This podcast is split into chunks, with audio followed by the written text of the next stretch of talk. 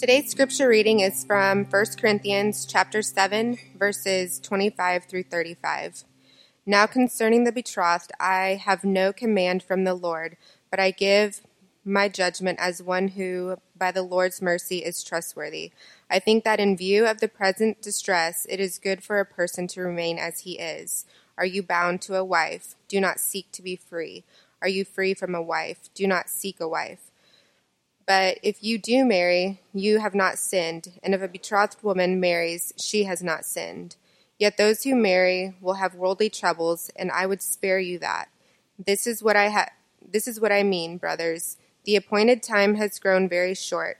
From now on, let those who have wives live as though they had none, and those who mourn as though they were not mourning, and those who rejoice as though they were not rejoicing, and those who buy as though they had no goods, and those who deal with the world as though they had no dealings with it. For the present form of this world is passing away. I want you to be free from anxieties. The unmarried man is anxious about things of the Lord, how to please the Lord, but the married man is anxious about worldly things, how to please his wife and his interests are divided. And the unmarried or betrothed woman is anxious about the things of the Lord, how to be holy in body and spirit. But the married woman is anxious about worldly things, how to please her husband. I say this for your own benefit, not to lay any restraint upon you, but to promote good order and to secure your undivided devotion to the Lord. May God bless the reading of his word. All right. Thank you, Stephanie. Thank you, Lauren, Peter uh, Katie, Bruce, and we have a new drummer, uh, Travis. Thanks for being here with us, man. Great job. Give it up for those that led us in worship this morning. And uh, I literally have never met Travis. Just confession. I asked Ty in the back, "What's that guy's name?" He looks new, and they're like, "Travis." I was like, "Okay, come on, act like we're friends." So good to see you, Travis. Long time no see. Glad you're here. Hey, uh, get out your Bible. Open up the book of First Corinthians, chapter seven as Stephanie was reading that passage, I don't know what you were thinking, but I was thinking, man, this is there's some things in the Bible that just are weird, you know, um, some some passages in the Bible that if you just read them out of context, we begin to think, what in the world is that saying? Well, I'm going to explain it to you. We're in this series called Imago Dei, which has been really, really good, and Andrew has. Um, taught the first two sermons in it, and here I'm teaching this one. And then our church planting resident, Sammy, uh, who we're training to plant churches, and he's going to be establishing a new church in the southwest part of the loop. He'll be preaching next week. And so I'm really excited about it. My role in it, in this series, is to give a talk on singleness, the image of God in singleness. And I realize that there are some of you who are not single uh, you're married, you're here, and you don't plan on being single anytime soon. And so you may think to yourself, wow, this is a really irrelevant message for my life. Well, I want you to know one cool thing about the Christian church is that the Bible says the Christian church is to be like a family. And so because we do have singles in our church family, we do care, even if we're married, about what the Bible says to those who are single. And I have learned that in this community, the fastest growing group of people in this community that we are trying to share the gospel with is singles. Not just singles, but single females. So give it up. If you're a single female, give it up. You're like, uh, uh. so it's relevant to you.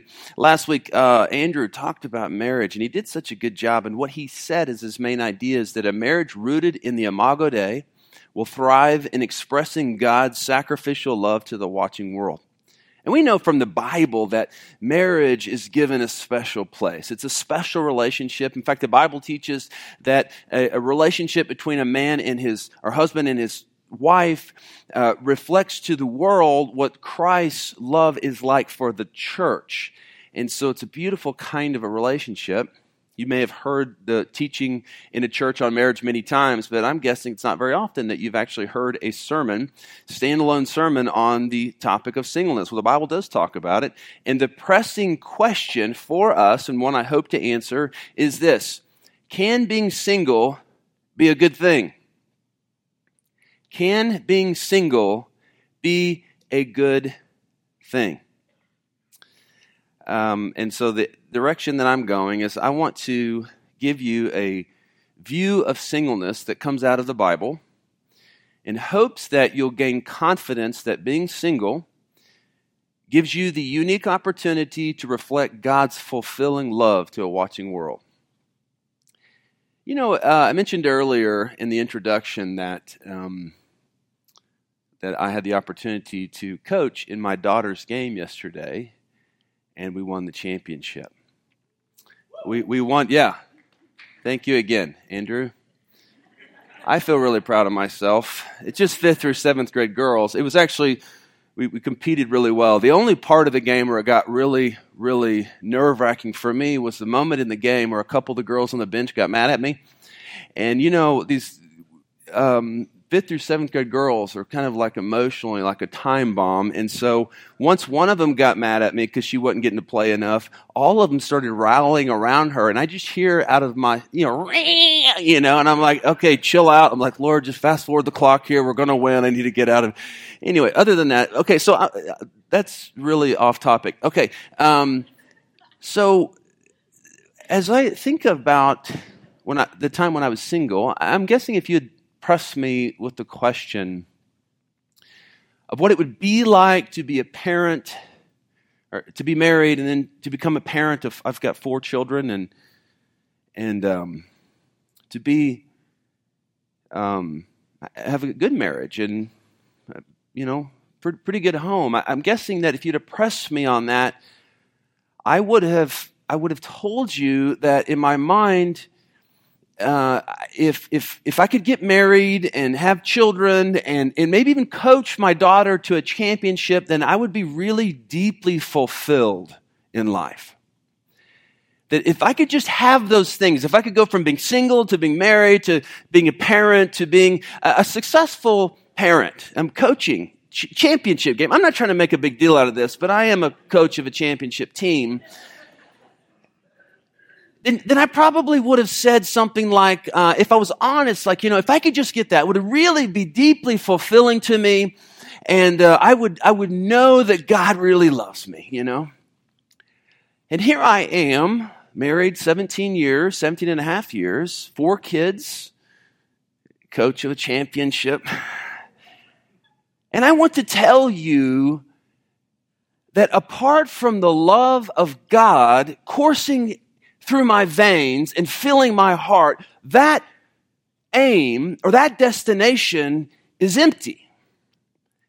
And so today, when we talk about singleness, the place we're going to end up is describing the kind of life where whether or not you're single or you're married, you are fulfilled with the love of a holy, awesome God. And your sense of purpose and fulfillment and meaning is not connected to whether or not you're married or successful or any other thing. We can apply it many ways, but it's connected to whether or not you know and love Jesus. So the question on the table is can being single be a good thing? And I, I, I, teach this with some fear because I know that if you're here and you are single, the church has not done a good job ministering to you in your specific life stage. We've not done a good job. And if you have any church experience uh, outside of this church in the past, uh, you know that churches typically kind of put the singles together and then mix the singles with, uh, it just gets weird. I mean, every church I've ever been a part of, other than this one, Well in this church, what we do, we don't separate out the singles actually. We, we, everybody's together. We're a family. So in our loop groups that meet midweek that I hope everybody will become a part of, we have singles and marrieds, young marrieds, marrieds, old marrieds, with people that have been divorced, people with kids, people without kids. It's just a real mess, honestly. And so, so there's all kinds of people in there. So the question is, can being single be a good thing? Well, the apostle Paul was single. Give it up for Paul. Yeah. And he writes this letter to the church in Corinth. Corinth is a, is a fledgling church. Uh, they're trying to sort things out. There's issues that have come up, and some of them have made their way to Paul. So he's like a leader in the first century church, and the most prominent leader in the first century church. And so he's answering these questions. And we believe that when he writes letters to the Christian church, that they're not just mere words. They're actually inspired by God as the words of God to help the church in Corinth think about these things, and they help us think about things. So, uh, so we get to to this place in 1 Corinthians chapter 7 where Paul's writing to the church in Corinth, uh, and he's answering some questions related to marriage and singleness, generally, okay? And apparently, there are some in this young church teaching that uh, having sex was not okay, which is not cool at all. Um, so, he, so what he's going to write is to them regarding the specific question that they have, whether or not it's okay for a virgin to have sex, to get married and have sex.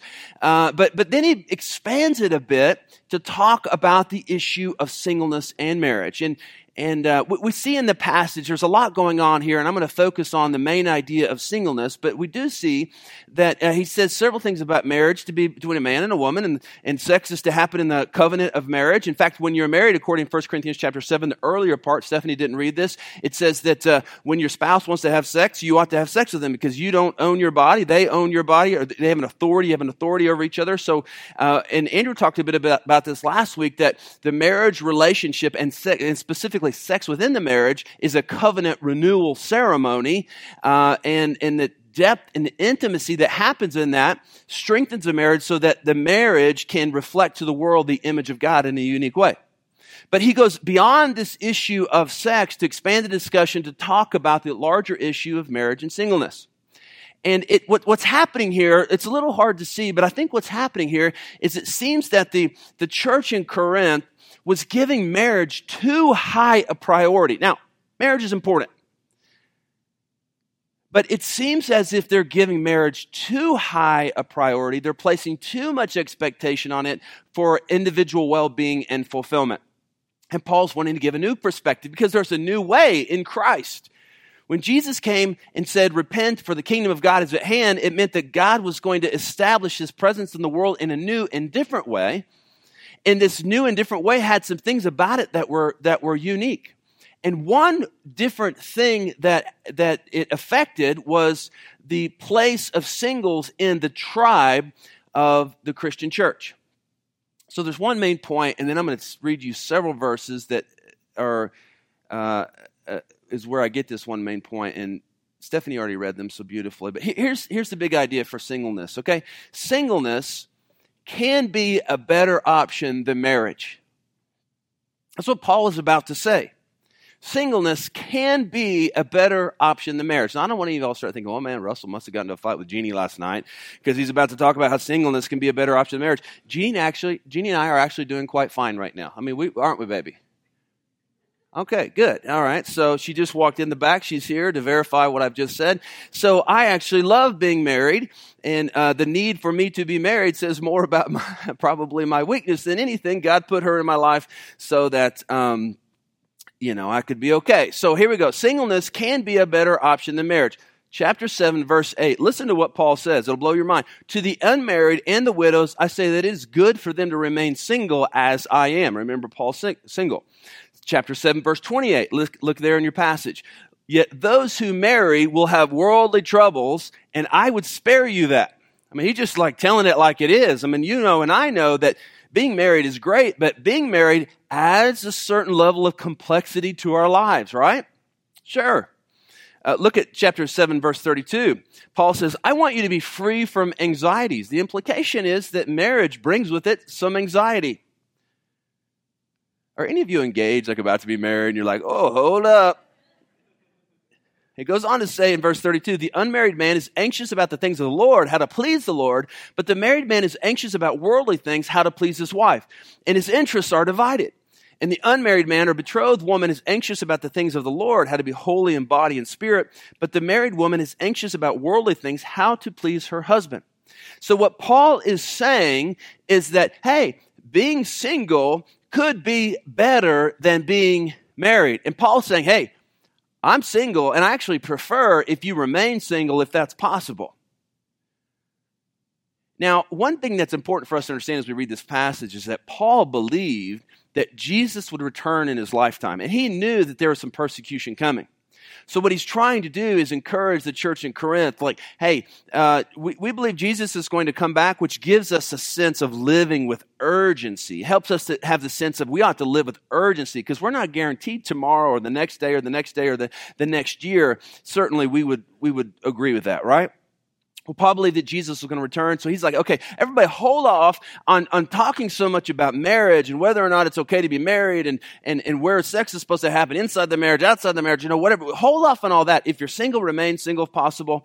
If you can't uh, abstain from sex, uh, then get married. And if you're married, stay married. But just so you know, when you're single, there are fewer anxieties and, uh, and, and your interests are not divided. And what the implication here is, and something for all of us, whether or not we're single or married, is that we ought to do whatever we can do that will enable us to most fully serve the Lord. This is what Paul is telling this fledgling group of Christians. And, just so you know, some of you are new to the Christian faith and, and you're thinking to yourself, like, okay, like I'm into Jesus, but I'm not really into like fully serving the Lord. I mean, these people must have been Christians for a long time. Well, no, they weren't. They were just like you. They were new to the Christian faith. And what Paul is saying is, hey, whatever you have to do uh, to fully serve the Lord, in fact, verse 35, he says, I'm telling you this to promote good order and undivided devotion to the Lord. So, whatever you have to do, be single or be married, to fully devote yourself to the Lord, do it. And also, you know, Jesus, he was single. Give it up for Jesus. Yeah, I mean, the, he was single.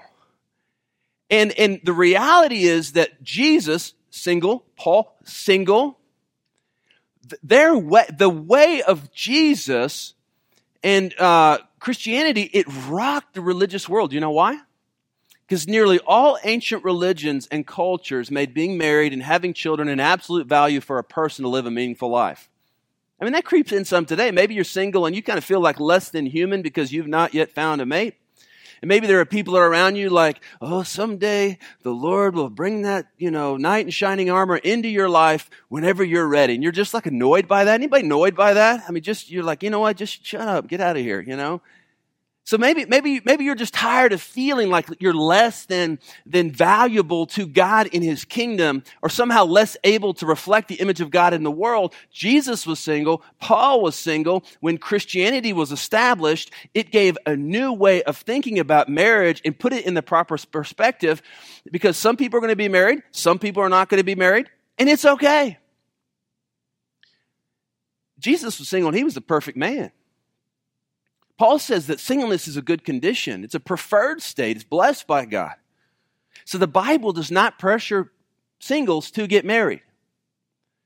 And actually, the Christian church is, is set up in a way that singles can be a part of a family without being married to somebody. This is very unique, okay? When I say the church is family, like I'm sure that you at some level appreciate that sentiment. But what I want you to understand is it's not church as family as just an idea, it's church as family as a reality. In Christ, you have brothers and sisters in the church. So if you're single, you're never really alone. Prior to the Christian faith, being single meant that you were less valuable because you are alone. But if you are a Christian single, you are not, in fact, alone. The church provides for you a family a place where you can grow as a person serving the Lord fully. Now, just again, I'm not trying to minimize the importance or value of being married in an effort to help you understand how you as a single can reflect the image of God. But I want you to know that marriage is not the only way or even the best way to reflect the image of God in the world. The point is that we ought to embrace our singleness, or a married state, putting it in proper perspective and say, How can I fully serve the Lord? And you say to me, Okay, Russell, great. Well, okay, so how can my singleness be used by God to reflect His image? Well, there's two things that you have that a married person doesn't, according to Paul. The first one is freedom. surprised I didn't hear any amens. Um, the first one is freedom. As a single, you're unbound. You can put your couch wherever you want in your living room. You can watch whatever you want on Netflix. You can eat whatever you want, whenever you want, however you want. In two, in marriage, two become one according to the Bible, which is a beautiful thing, right? But in singleness, one is one. I mean, do the math. Your time is yours, your money is yours, your body is yours. With your freedom, you get to more easily do what you want to do. I'm going to talk more about that in just a minute. That just doesn't mean we can go completely crazy. But that's the reality. You have freedom. Paul also, so uh, the way Paul puts it is you are unbound. He also says that uh, if you are single, uh, he says in verse 32 the unmarried man is anxious about the things of the Lord, how to please the Lord, but the married man is anxious about worldly things, how to please his wife. And he says the same thing about the woman. So if you are single, you have a singular focus on who you need to please. I promise you this I think quite often about what my wife is going to please my wife because if I don't, then there is going to be trouble at home. And my wife is a wonderful person. I don't want you to think that she's like got a list of things I have to do. I mean, she's quite calm and nice to me, um, thank God. But you know, if you're married, that you have to think about what your wife would think about what you do and say and where you go and how you go and all that, right? You do. It's just part of being married. If you don't do that, by the way, then your marriage is in trouble that's why you're fighting a lot. But you must, if you think your, your, your focus on who you need to please is divided between your spouse and the Lord. If you're single, you have to get to focus on one. Lord, what do you want from me? Where do you want me to go? How do you want me to spend my time? How do you want me to spend my money? You have complete freedom. Singular focus. It's a wonderful thing, right? you say, well, okay, great, this is great. And some of you are, are like, oh, I'm going to stay single the rest of my life. This is so wonderful. And, and um, so, so, so you might ask, well, what do I do with all these benefits that come from being single? And, and I'll tell you what the world says. The world says, live for yourself. And that's not what I'm about to say. The world says, live for yourself. In fact, one reason that some people who are single that are meant to be married or ought to get married remain single is because really what they want to do is live for themselves. They're very selfish. They don't want to have to serve and love another person in the way they ought to serve and love another person in marriage. See, the world says live for yourself, but uh, this can lead to you making poor life choices and, and, and making decisions in relationships where you inflict wound on your own heart. But the gospel of Jesus Christ says, as a single, here's what you get to do with your freedom and your singular focus on pleasing the Lord. The, the gospel says you get to live for Jesus. And this requires you to develop that love relationship with Jesus Christ. Now, hear me on this. This is so important. Married, single, your relationship with Jesus is the ultimate relationship. And a way that you and I can get distracted is by believing that any earthly relationship can meet our deepest needs. So if you're married and you have expectations that your spouse is going to meet your deepest needs, you will go insane and or drive them insane because it won't happen.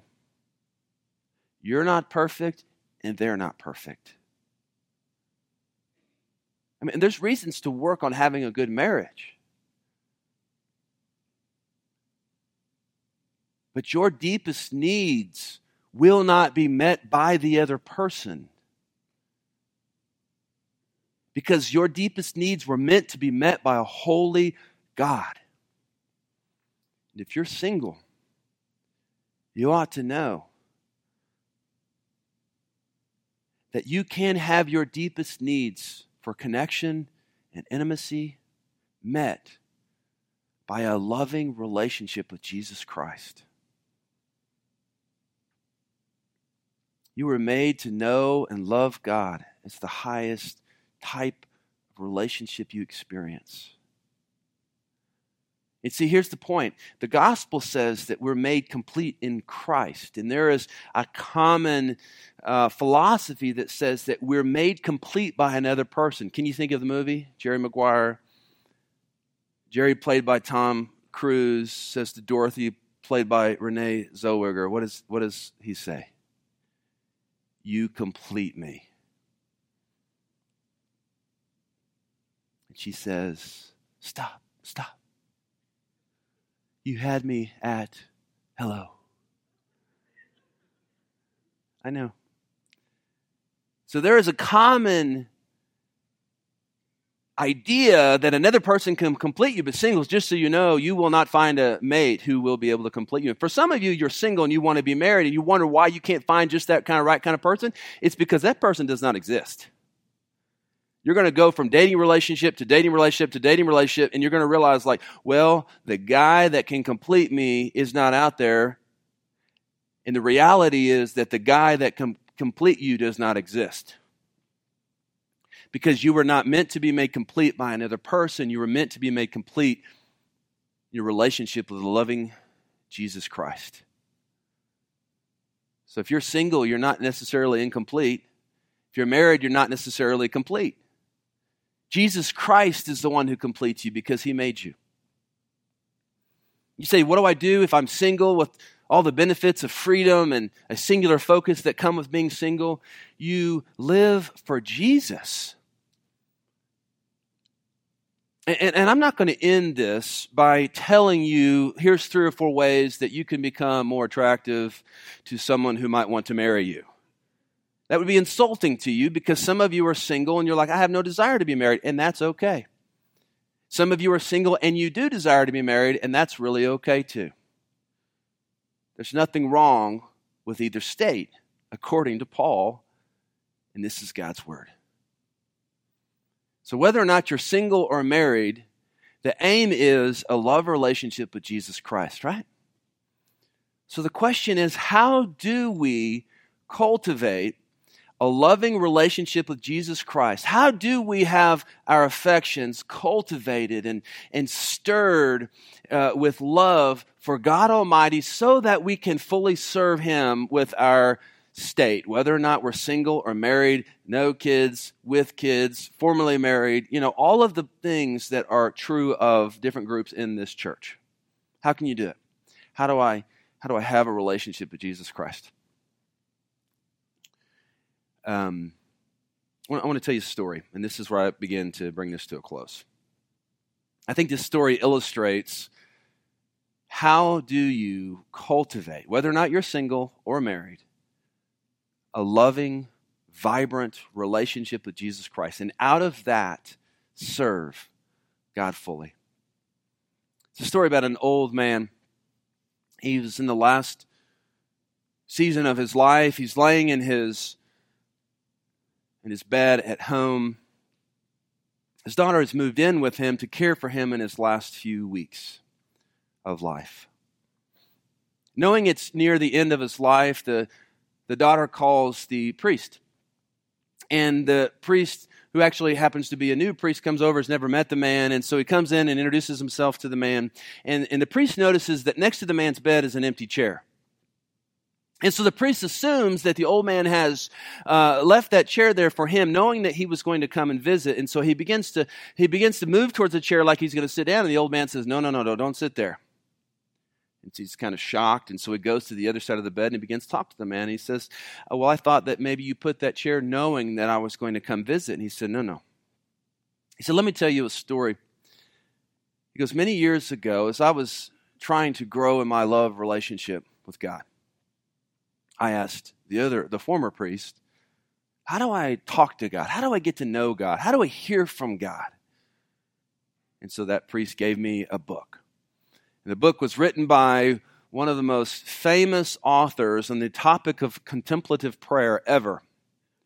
And the old man begins to say, I read that book about three pages in, realized it was too complex, and so I gave it back to the priest, and I said, Thanks a lot. So a short time later, a friend of mine came in and I told him the story of, of desiring to grow in my relationship with God, but not really knowing how and what happened with the priest. And so my friend said to me this went into the other room and brought a chair in and set it next to my bed. And, uh, and told me, he said, the way you cultivate a relationship with Jesus is you talk to him as if he were sitting in this chair. And so I have. And the old man leaned his head back and began to describe to this new priest how, for a couple hours a day, he just talks to Jesus, who he imagines is sitting in this chair. Of course, he makes it very clear that he doesn't do it while his daughter's around so she doesn't think he's crazy. So the priest leaves. The daughter comes in and has a nice visit with her with her dad. The dad is his normal kind of jovial self, makes a joke, and she leaves to go to the store. And when she comes home, she comes in to find this older gentleman is deceased, is dead. You see, the thing about this story that was so unique is that the daughter began to tell the priest that he died and, and how it happened and but there was one thing about it that was really curious, and that is that whenever she walked in, this old man was laying his head on the chair. You see, this older gentleman understood that the way that you cultivate a relationship with Jesus is you simply talk to him, you listen to him. The way we listen to Jesus is by reading the Bible, hearing God's word to us. And what this older man knew is that being in a love relationship with Jesus didn't require some graduate degree from a seminary. It didn't require reading uh, dozens and dozens of complex theological books, although those things can be valuable. What it simply required was a desire to fall in love with Jesus. I think about the story and I think about this old man as he laid his head on this chair, and I imagine the Jesus we hear about in the Gospels, where we read about the disciples who are, are laying their head on the breast of Jesus, and the intimacy, the connection that is there. Here's a word for you, singles. I know that some of you are single and you feel very alone. And I don't know what it's like to be single. It's been a long time. But I do know what it's like to want to fall in love more fully with Jesus. And, and I am married and have kids, and as I mentioned, coach my kids' basketball team. And those things pale in compa- comparison to meeting deep needs within me, to just knowing and loving Jesus. So, my word for you is this What do I do with my singleness?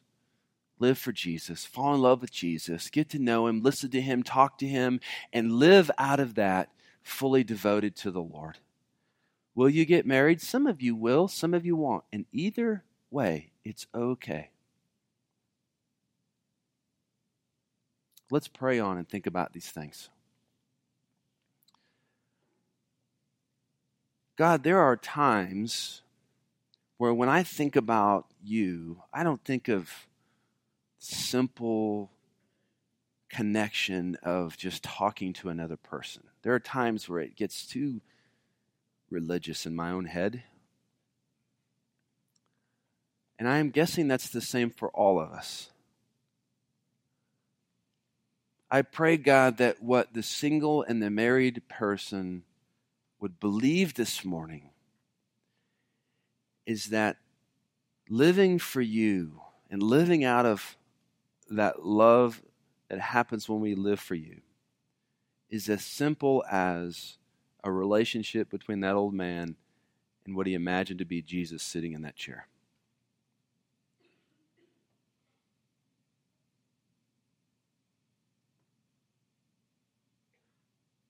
So, just with your heads bowed, I, I want to just give you a minute. Maybe you're here and you're you're not yet a follower of Christ and you you you want to be connected with God. The Bible says that God made a way, Jesus died on a cross so that your sin can be forgiven. He was raised from the dead. It gives us the hope of new life. Maybe you want to have your sins forgiven. You want to cross over that line of faith. Do it today. Begin that relationship with God through Christ. Still, others of you are here and you are struggling. Maybe you're single and you're feeling really lonely. And what you have imagined is that another person is going to meet your deepest needs for connection. And you want to say to God, God, I want you to meet my deepest needs for belonging and for connection. Just take this opportunity right now just to say that prayer.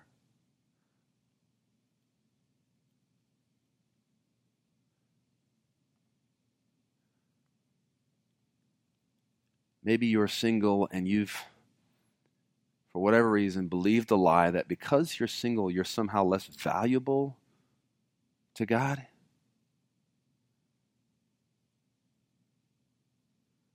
Just in this moment, believe the truth of God's word that your value is not based on whether or not you're single or married, you're anything other than being in a relationship with Jesus Christ. Just sit in that and enjoy that.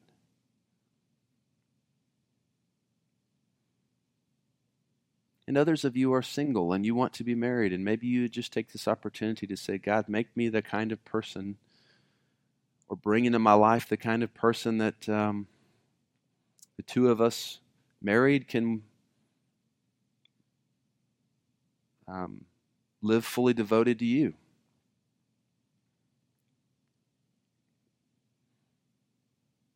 What will your response be? God Almighty, we love you and we thank you and we want to respond to you right now. We love you and I pray all this in Christ's name. Amen.